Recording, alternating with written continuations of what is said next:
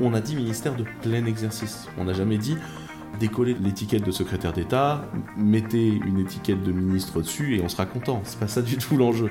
Quand on dit plein exercice, c'est justement doté d'une administration capable de prendre le recul nécessaire sur le numérique. Et si on proposait de le détacher aussi de l'économie, Les éclaireurs du numérique, le podcast qui décrypte les enjeux cachés d'Internet. Salut tout le monde et bienvenue, ce sont les éclaireurs du numérique pour un nouvel épisode. On ne compte plus, ça fait tellement d'années qu'on est là que finalement on fait partie des meubles du podcast en France. Et on va se retrouver une fois de plus avec euh, Fabrice Epelboin. Salut Fabrice. Salut Damien Douany, salut Damien. Attends, excuse-moi, je me dépoussière un peu. Oui, salut, bonjour. Non, je sais pas, tu disais qu'on faisait partie des meubles. non, ça, ça, oh là là, mon dieu, blague. Et un invité, Quentin Adam. Salut Quentin. Salut Bonjour à tous On est content de t'avoir ici, on aime beaucoup ce que tu fais euh, de façon générale, on apprécie ton œuvre. Dis-nous un mot de ça, Fabrice, là, c'est quelque chose qu'on avait beaucoup apprécié dans, dans ce podcast, on avait parlé, c'était une façon de comprendre les enjeux du cloud qui était absolument incroyable. Oui, Quentin est à l'origine d'une conférence euh, qui est euh, un, modèle du genre à montrer à des gens qui ne sont pas de la tech. Euh, et qui par contre comprennent bien des enjeux économiques et des enjeux industriels et sont tout à fait à l'aise avec ces sujets-là, donc typiquement des gens comme Bruno Le Maire, et qui vont pouvoir aborder les problématiques liées à la souveraineté numérique sous un angle économiste, au même titre qu'on parlerait de l'industrie de la pêche ou de l'agriculture, et qu'on pourrait faire rapidement comprendre à n'importe qui avec un peu de culture économique le fait que c'est quand même vachement important d'avoir une autonomie stratégique en matière agricole, et, grosso modo, si vous êtes capable de comprendre euh, surtout avec les problèmes qu'on a en Ukraine, qu'effectivement c'est très important d'être capable de produire son propre blé, eh ben, euh, allez écouter cette conférence et vous pourrez comprendre pourquoi c'est tout aussi important, euh, peut-être pas tout autant, mais quand même vachement important, d'être capable de produire son propre cloud. Et, et c'est justement ce que fait Quentin, il produit du cloud, il fait des nuages il en parle de façon intelligente et ça tombe bien, son cloud s'appelle Clever Cloud. Quentin, euh, Clever Cloud, c'est un cloud de nouvelle génération, ça veut dire quoi précisément nouvelle génération? En, fait, euh, c'est ce que j'explique dans cette conf, c'est que le cloud c'est avant tout du logiciel. Et en fait, euh, l'idée c'est de dire que le, cloud ça, devrait exister en fait pour faciliter la vie des développeurs. Euh, en, fait, le, marché évolue très vite, donc c'est la fameuse histoire de la révolution industrielle, de la prestation intellectuelle, parce que l'ordinateur permet de remplacer les cerveaux humains. Je ne sais pas si vous avez déjà tapé certaines de mes confs, mais en fait, ce que j'explique souvent, c'est qu'au 18e, 19e siècle, vous avez le moteur qui est arrivé le moteur en fait a permis de remplacer le muscle humain et qu'en fait euh, au moment où on s'est mis à remplacer le cerveau humain grâce à l'ordinateur, bah, on entre dans une nouvelle phase de révolution industrielle de la prestation intellectuelle. Et en fait, euh, ce qui est important dans un marché qui accélère aujourd'hui, dans un marché globalisé, c'est d'adhérer aux besoins euh, du marché. Et pour adhérer aux besoins du marché, ce qu'il faut, c'est adapter au plus vite le logiciel. Et en fait, quand on a créé Clever, l'idée de base était de dire on va faire tout le maintien en conditions opérationnelles et le déploiement de façon à faciliter la vie des équipes de développement et comme ça leur permettre de gagner en vélocité. Parce qu'en fait, dans un marché globalisé, mondialisé, ce qui compte, la chose numéro un, c'est la vélocité. Et en fait, du coup, on va créer via la vélocité cette capacité-là pour des équipes d'aller plus vite, d'adhérer aux besoins du marché, donc de s'adapter mieux et donc de gagner des parts de marché. Enfin, c'est assez straightforward en fait. Si tu viens nous voir aujourd'hui, c'est parce qu'il y a quelques semaines, il y a eu une tribune collective qui a été lancée par toi, notamment, euh, Quentin, sur euh, la demande d'un ministère du numérique de plein exercice. C'était avant que le nouveau gouvernement Macron de saison 2 soit nommé, en fait, avec un nouveau Premier ministre. Donc maintenant, on a de plus en plus d'informations, en fait, pour savoir un peu ce qui a pu se passer depuis cette euh, tribune collective qui avait été co-signée notamment par Gilles Babinet, par Tariq Krim, par Philippe Platon, Michel Paulin, Guillaume Rosier et d'autres, évidemment, vous étiez 70, il me semble, quelque chose comme ça. L'idée, c'était de dire, voilà, il faut vraiment que une prise en main, une prise en charge très concrète des enjeux du numérique aujourd'hui qui ne fasse pas juste l'objet d'un secrétariat d'État. C'est ça euh, Ouais, en fait, ce qui est surtout important pour moi dans cette, dans cette tribune, c'est qu'elle a été co-signée par des gens effectivement qui sont des entrepreneurs du numérique. Donc il y a des gens qui viennent de l'économie souveraine, il y a des gens qui sont beaucoup plus dans l'écosystème French Tech Startup. Euh, avec euh, le côté bon, on lève beaucoup de fonds. Il y a des gens qui venaient clairement du secteur ESN, il y avait des gens qui venaient de l'économie sociale et solidaire, et notamment de l'inclusion au numérique euh, et de la réduction euh, des problématiques du numérique. Il y a des gens qui venaient bah, des, clusters de provinces, de comment on fait travailler euh, les gens ensemble.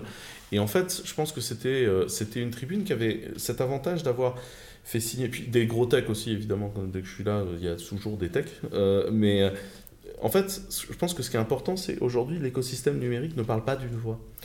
C'est-à-dire que l'industrie, par exemple, il y a un moment, il y a un truc qui s'appelle le lobby de l'industrie en France, euh, c'est tous les industriels, euh, les gens qui font de l'agro, les gens qui font de la métallurgie, les gens qui font du petit électronique, etc. Le numérique en France, il est très fragmenté. Et je pense que ce serait intéressant que parfois le numérique se mette tous autour de la même table pour des causes où on est tous d'accord. Puis après, on recommence à s'engueuler sur les trucs sur lesquels on n'est pas d'accord. Je ne dis pas qu'on doit être d'accord sur tout. Je dis juste que parfois, ce serait intéressant que la totalité de l'économie numérique accepte de comprendre que euh, bah, y avait les gens du jeu vidéo aussi. Bah, d'habitude, les gens du jeu vidéo et les gens de l'économie sociale et solidaire, ils se parlent pas. Hein, euh, voilà. Là, en fait, ils sont tous d'accord sur cette idée-là, qui était de dire comment on peut créer une prise en charge de la transition numérique qui soit ce qu'on mérite, en fait.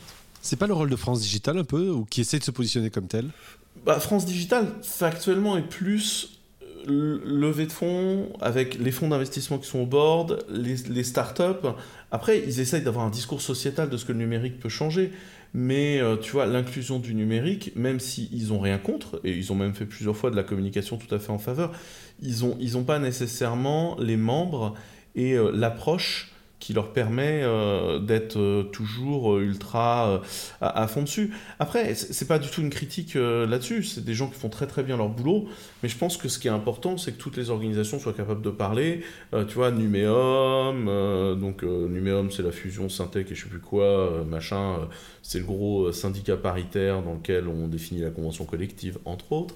C'est le truc qui en général négocie comment on va faire la formation et le cache de la formation continue, tout ça, donc c'est pas, pas complètement inintéressant intéressant non plus euh, à, discuter. Euh, donc je pense vraiment qu'il faut, il faut accepter à un moment de dire on va mettre beaucoup de gens autour de la table qui se ressemblent pas, euh, mais ils vont apprendre à se connaître et ils vont apprendre à faire des choses entre eux. Quoi. Et tu as l'ambition de monter un tel lobby ou syndicat ou... Quelle, quelle, forme ça va prendre à terme tout ça? Ah mais moi j'ai pas d'ambition, mon cher Fabrice. Je suis quelqu'un de, de, de, de, gentil. Non, je, je pense pas qu'on puisse le monter de, nulle part. Euh, je pense que c'est important qu'on commence à créer des valeurs communes et que c'était euh, c'était une plateforme où pour la première fois on s'est mis à discuter de ça tous ensemble. Euh, donc c'est déjà une première chose. Est-ce qu'il il y a d'autres sujets sur lesquels on peut discuter, ou ne serait-ce que cette proposition-là, qui du coup a été moyennement écoutée, est un des sujets sur lesquels on peut creuser le sillon et continuer la discussion? Très certainement. Et, euh, je pense que c'est un, un, des enjeux où je pense que c'est intéressant qu'on soit plusieurs à avoir conscience du besoin que nous avons euh, de, créer ça, tout en n'étant pas d'accord sur le reste. Hein. Moi, que France Digital et que la Ping soient pas d'accord, ça me semble logique entre la Ping, qui sont une bande de, gens adorables qui, à Nantes, dans les quartiers difficiles, amènent les gens au numérique, et France Digital, dont les problèmes, c'est euh, les, taux d'exemption euh, de gens quand ils mettent dans des startups pour que les levées de fonds soient de plus en plus records, que ces gens-là aient du mal à se comprendre dans, dans, au quotidien, c'est pas très choquant. Hein. Enfin, ils n'ont pas nécessairement des intérêts convergents toutes les deux minutes. Par contre, là où on est tous d'accord, c'est que si on veut des travailleurs dans la tech, bah, il faut qu'on puisse amener les gens à la tech. Et donc, en fait, le boulot de la, ping est important. Et donc, les gens de France Digital en ont besoin sur le long terme. Donc, en fait, à un moment, il y, a, nécessairement des choses sur lesquelles on, sera d'accord sur euh, les pouvoirs régaliens d'un ministère, sur euh, l'emploi et la formation, sur l'inclusivité numérique du territoire. Parce que, enfin, à un moment, si tu veux étendre les services numériques à l'ensemble du territoire, il bah, faut qu'il y ait de la connexion partout. Quoi. Et à un moment, quand tu te retrouves en Edge, bah, tu te retrouves en Edge. C'est moins drôle, quand même, la vie. Quentin, tu disais que la tribune a été moyennement entendue. Moi, je sais pas, mais enfin, vous vouliez un ministère du numérique de plein exercice, vous l'avez, quoi. C'est vrai, on a un ministre de plein exercice qui est ministre du numérique. le deuxième en plus, quoi. Voilà. Ministre de l'économie et des finances, de la souveraineté industrielle et numérique. Bon, le mot numérique arrive un peu à la fin, on se demande euh, comment, mais il arrive là. Et surtout, vous avez le meilleur euh, dans le domaine, Bruno Le Maire qui est quand même euh, reconnu comme étant le grand spécialiste français du numérique, en fait. Donc je ne sais pas de quoi vous pouvez vous plaindre en ce moment. Hein. Après, Bruno Le Maire, il a fait des vraies actions dans le numérique. C'est notamment lui qui a lancé la taxe GAFAM. Donc sur la souveraineté numérique, il y a un vrai sujet porté par alors ça, c'est le ministre des Finances qui a fait ça plutôt que... Ouais, enfin, la taxe GAFAM, elle existe aussi, c'est aussi un enjeu numérique. Mm. Après, est-ce que le numérique a été, euh, au moins, je dirais, temporairement mis au sein d'un grand ministère? Oui, c'est un, peu, un peu à ça que ça ressemble. Après, qu'est-ce que l'avenir nous réserve dans... Il a été mis ou il a été noyé? Non, il a été mis. Il a été mis. Il a été mis au troisième sous-sol à gauche après les chiottes. Non, non, c'est surtout que Quentin, je pense, est pas idiot et il sait très bien que ce gouvernement-là, il est a priori de passage. Il y a quand même des chances que ce gouvernement soit de passage. Donc, ils n'allaient pas créer un grand ministère pour virer le mec au bout d'un mois après les législatives. Il, est de passage, mais il passe à un moment assez significatif pour la tech parce qu'on on a euh, eu un crash crypto doublé d'un crash boursier qui assèche terriblement les, l'argent magique à destination des startups. Donc autant le premier quinquennat Macron était très sous l'angle Startup Nation, autant là, il va peut-être falloir trouver autre chose que France Digital et les startups et les levées de fonds records pour animer euh, euh, ce numérique en France. C'est peut-être une opportunité aussi pour tout un tas d'autres acteurs du monde du numérique qui ont été complètement étouffés finalement par l'imagerie euh, startupienne du premier quinquennat Macron. Donc il y a peut-être une petite chance pour que dans le second quinquennat Macron, la tech ait soit un peu plus intelligente, un peu plus riche, un peu plus diversifiée, un peu plus euh, vaste. Quentin, tu mises sur le mois de juin, toi, en disant si jamais il y a un autre gouvernement qui arrive, peut-être que les choses peuvent changer? Je, En fait, pour moi, c'est pas un enjeu de miser. Euh, est-ce qu'aujourd'hui, il y a eu un gouvernement nommé avec zéro secrétaire d'État et un truc un peu resserré? Oui, clairement, je pense que c'est l'enjeu. Après, euh, je, je, pense que c'est toujours un truc un peu compliqué de nommer un gouvernement pour un mois et demi. Euh, tu, il te faut à la fois du renouvellement et en même temps, il y a des gens qui vont pas venir avant d'avoir vu à quoi va ressembler l'Assemblée, euh, etc. Enfin, je, je, enfin, je suis pas politique, c'est pas, c'est pas mon rôle. Euh, personnellement, j'ai un doute sur le fait que Emmanuel Macron, avec l'appétence qu'il a pour le numérique, ne mette pas des gens focus sur le sujet qu'après Bruno Le Maire garde la tutelle euh, parce que ça l'intéresse et notamment cet angle souveraineté est quand même bien mis. Je, pense qu'à un moment il faut, faut, prendre les victoires que l'on gagne. La victoire que l'on gagne, là quand même dans le cas, c'est qu'on parle de souveraineté numérique. C'est le mot souveraineté. Dans l'intitulé du ministre de l'économie. Enfin, c'est mmh. pas. C'est quand même que. Enfin, moi je me souviens quand j'ai commencé à parler de souveraineté numérique il y a plus de dix ans euh, dans ce pays, on se foutait ouvertement de ma gueule. Clairement, non, non, mais clairement, tu as raison. Ça va. Enfin, faut prendre les victoires qu'on peut prendre quand même. C'est un discours qui est devenu dominant, et même pendant la campagne. Moi, j'étais au, cirque d'hiver quand tout le monde est venu pitcher euh, son programme du numérique. Euh, il y a eu des bons pitchs, il y a eu des mauvais pitchs, il y a eu des propositions et des non-propositions, et il y a des gens qui ont décliné l'invitation. Sauf que tous ceux qui sont venus ont parlé de souveraineté numérique, sans aucune exception. Et, après, voilà, après, ce, qui veut, ce qui veut dire qu'à un moment, ce discours sur euh, les gars, c'est quand même la révolution industrielle de la prestation intellectuelle, peut-être qu'il pourrait être pertinent qu'on en parle. Rapport au fait qu'économiquement, ça a quand même deux, trois enjeux, notamment cette petite histoire de croissance euh, du retour sur investissement du capital, etc. Et, finit par un petit peu infuser. Et donc que peut-être, effectivement, on va pouvoir se doter des moyens de gouvernance. Est-ce que c'est ce coup-là qu'on aura un ministère de plein exercice ou est-ce qu'on aura un ministre délégué ou un secrétaire d'État? Je, ne sais pas. Est-ce que tout le monde... moi, moi, je sais qu'il y a beaucoup de gens qui n'ont pas compris ce qu'on appelait plein exercice et pas plein exercice déjà. Peut-être que ça peut valoir le coup qu'on explique la différence aux auditeurs de cette... Oui, absolument. Mhm. Avec ou sans une administration, pour faire simple. Il, faut peut-être qu'on explique aussi qu'il y a des, faux ministres, en fait. Des ministres de pas plein exercice, qui ont en général un magnifique hôtel particulier quelque part dans le 7e arrondissement, euh, du personnel, mais euh, absolument aucun moyen et pas d'administration derrière. Donc ils sont là essentiellement en, étant un peu cruel pour euh, lancer des opérations de com et organiser des cocktails. Euh, et puis il y a des vrais ministres qui ont une administration derrière, qui peuvent, qui ont les moyens de faire des choses, de changer des choses, qui peuvent s'y atteler, parfois qui échouent, mais qui en tout cas euh, ont les moyens d'éventuelles de, ambitions. Tu, complète parce que c'est très, c'est très à l'arrache que je viens de dire. ouais, en fait, l'idée du plein exercice, c'est qu'effectivement, tu as des gens que tu gères. Euh, littéralement, le ministre de l'Environnement a euh, une administration sous lui. Le ministre de l'Économie a plusieurs administrations, parce qu'il a les administrations fiscales, il a la direction générale des entreprises, il a un certain nombre d'administrations. Le ministère de la Santé a une administration entière et il a même des agences. Il y a 23 agences de santé en France, donc c'est le moment où tu as peut-être trop d'administration. Mais bon, autre sujet. Euh, non, non, les ARS, c'était très bien. On a vu pendant trois ans que ça marchait très très bien, les ARS. L'enjeu de ce podcast n'est pas de se coller tout le monde à dos, je ne vais donc rien dire. Euh, ah bon? Ayant moi-même un léger passif dans la santé lié au fait que j'ai décidé qu'on allait faire de l'open source dans la santé, ce qui n'a pas plu à tout le monde, hein. euh, euh, notamment à ceux qui gagnaient beaucoup d'argent en obfusquant les sources. Bref, mais, mais du coup, je pense que l'un des enjeux aujourd'hui qu'on a, c'est quand on dit plein exercice, c'est effectivement quelqu'un qui a une administration. Et pourquoi c'est important d'avoir une administration? Parce que moi, on m'a beaucoup dit vous demandez un ministère du numérique alors que le numérique c'est transversal. Euh, l'économie c'est transversal, euh, l'écologie c'est transversal, euh, la sécurité est transversale, le juridique est transversal aussi, hein, dans l'absolu. à chaque fois qu'on sort une loi, on demande quand même à la chancellerie ce qu'elle en pense, en théorie, parce que parce que il faut qu'effectivement il y ait un corpus juridique. Pourquoi c'est important qu'un transversal ait sa propre administration et son propre ministère? Parce qu'en fait, son administration est capable d'aller négocier avec l'administration d'en face.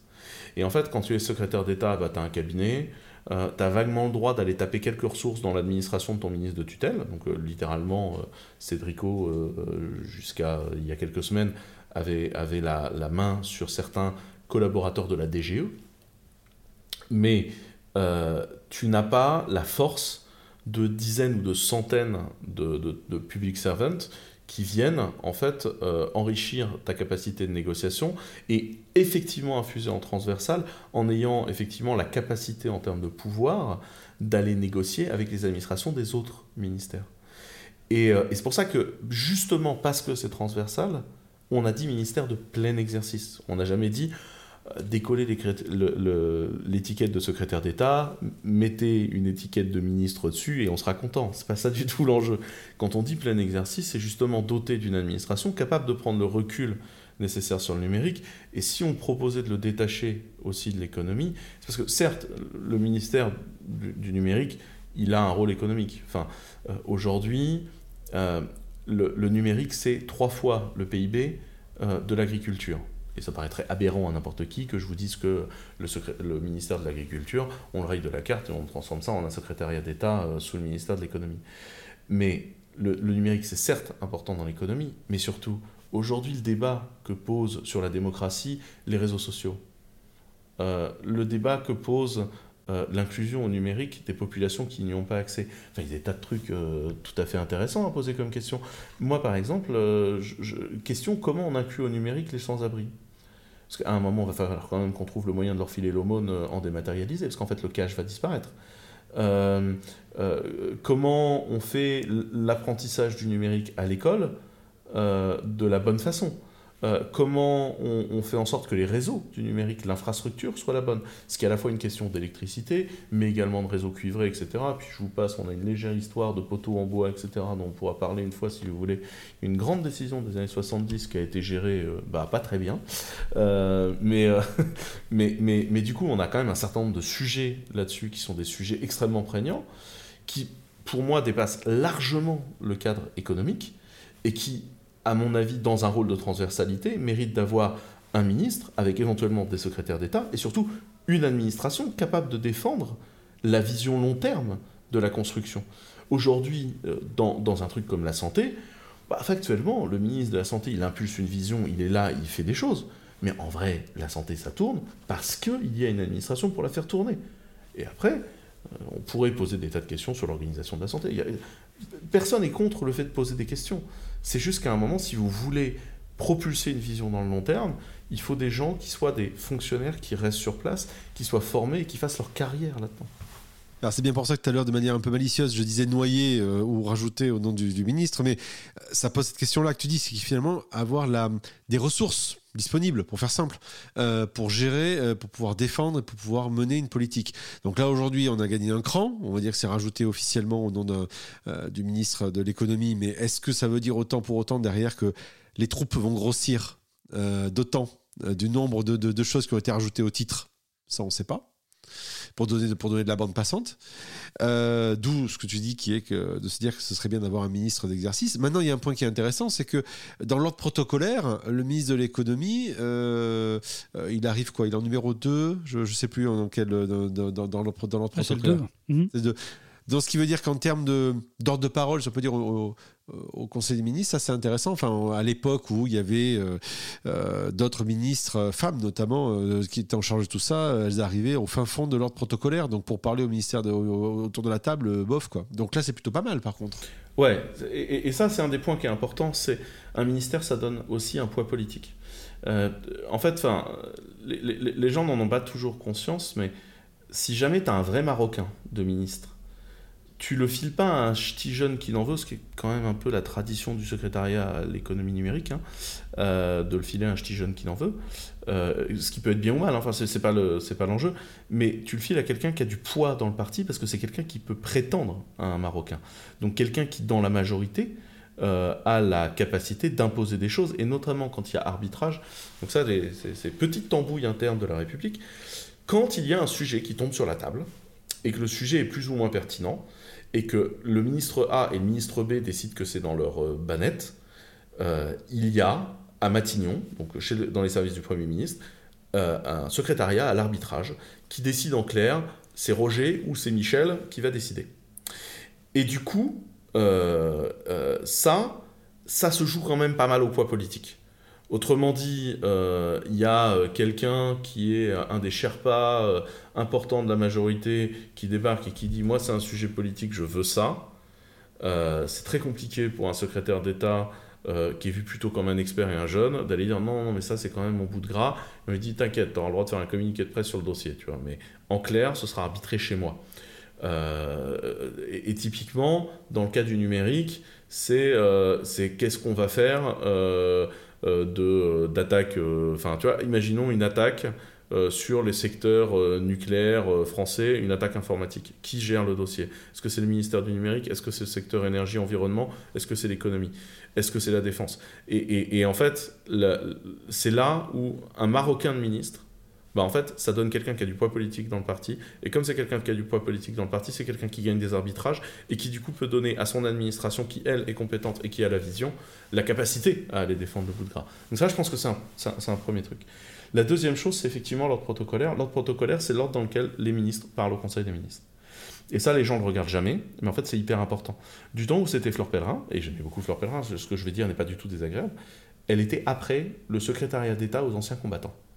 Autrement dit, elle n'avait jamais le droit de parler au Conseil des ministres.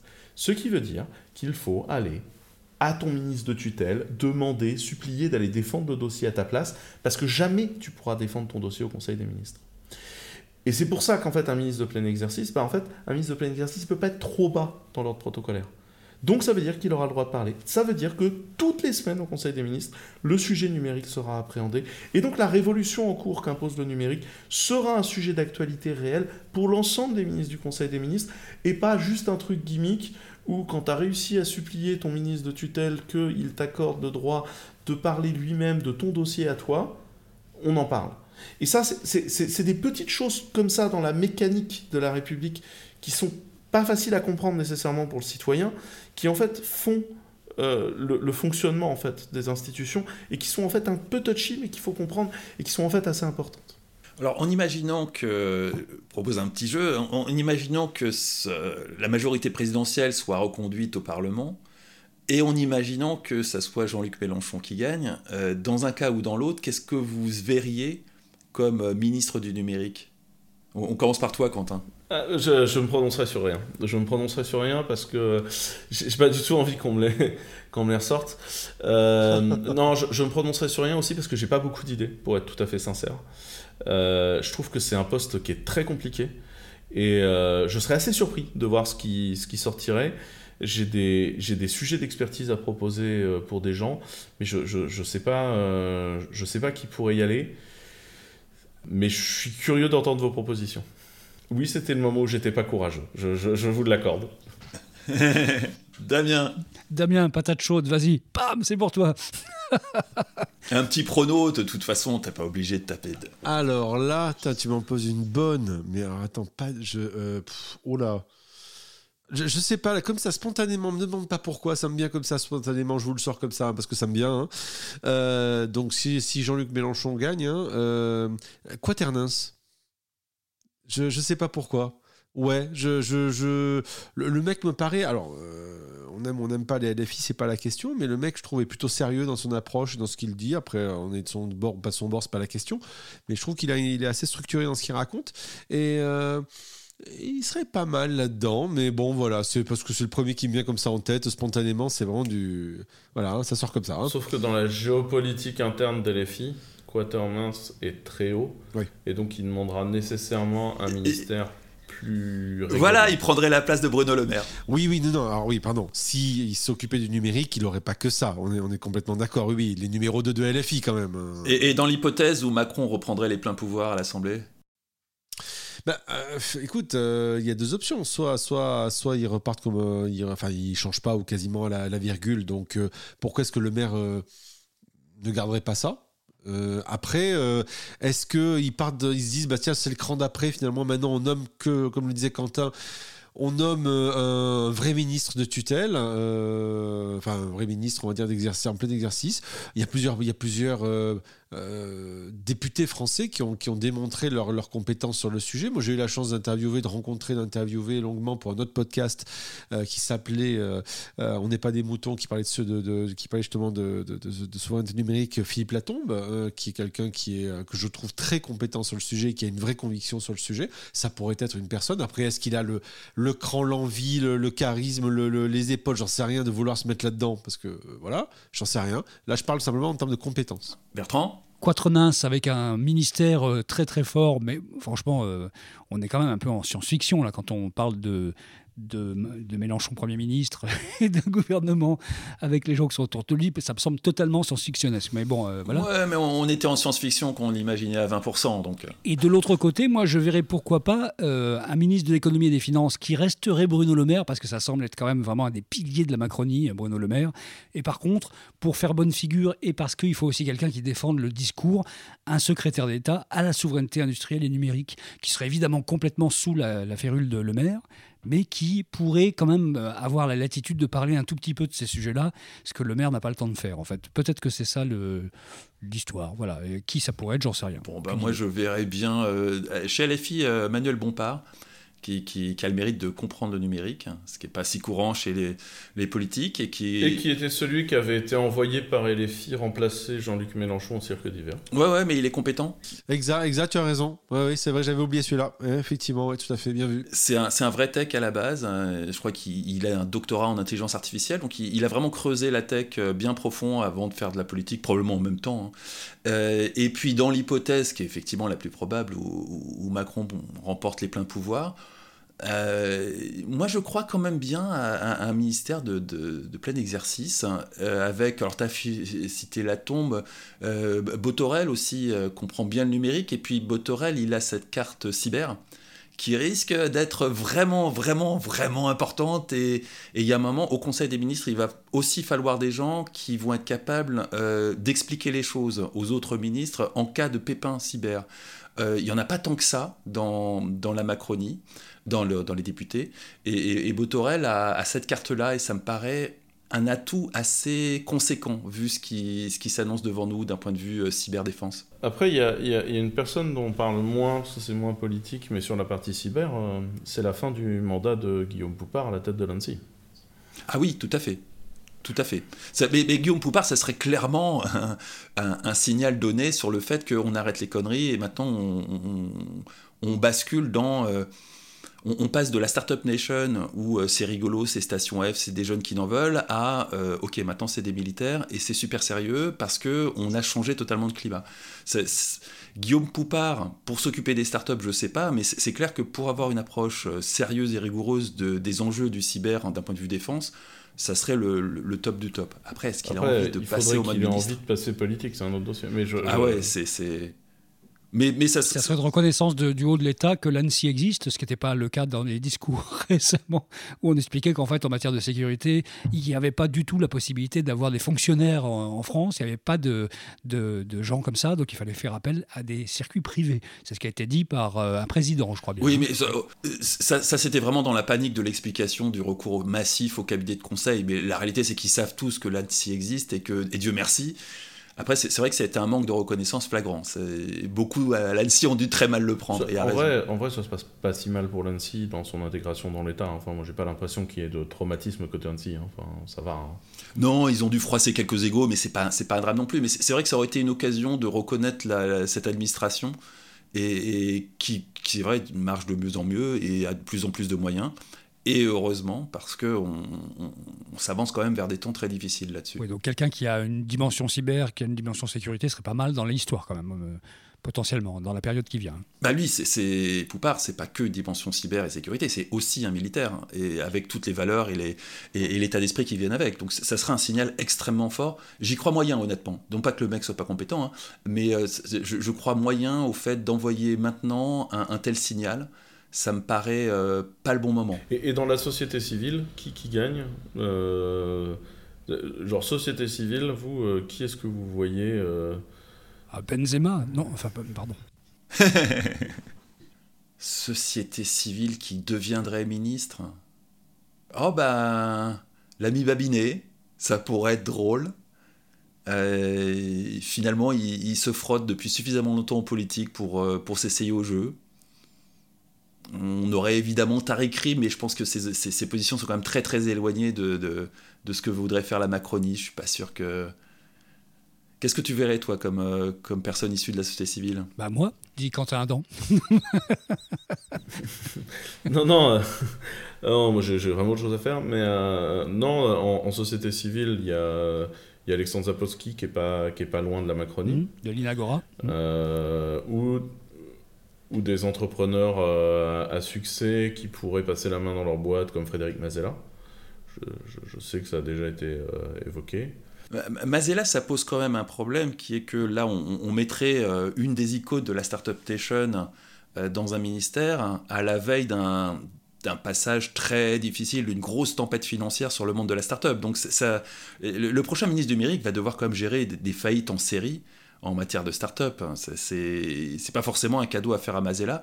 Et surtout, ça mettrait un focus sur euh, euh, quelque chose qu'on va tendance à avoir à, cacher, qui est que énormément de startups vont se casser la gueule dans les, mois et les années à venir. Je ne sais pas si la musique va s'arrêter aussi durement que ça. Je pense que la musique va continuer à tourner assez fort.